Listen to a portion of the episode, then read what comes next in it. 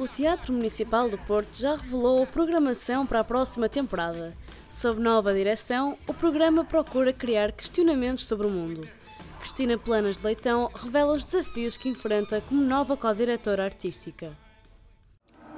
Eu acho que o maior desafio não foi um desafio artístico. É mais um desafio de que de repente há toda uma grande instituição com muita gente que precisa da nossa atenção e que muitas vezes esse trabalho acaba por ser uma avalanche em relação ao trabalho artístico. De quem faz trabalho artístico, se calhar da mesma forma quem faz trabalho jornalístico se move por essa curiosidade. De janeiro a junho, o Rivali e o Auditório Campo Alegre contam com espetáculos de teatro, dança, música e muitos outros.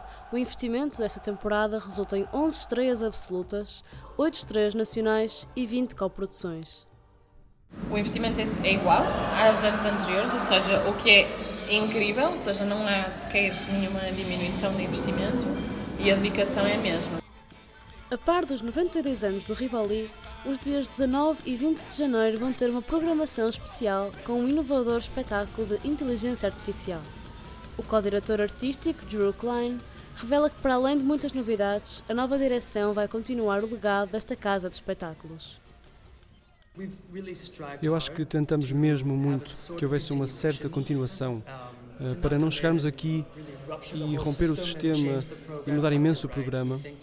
Achamos que é saudável e gostamos deste tipo de sinfonia de vozes. Abordar a complexidade do mundo e as realidades do palco são o objetivo da nova direção do Teatro Municipal do Porto, que já apresentou a temporada 2024.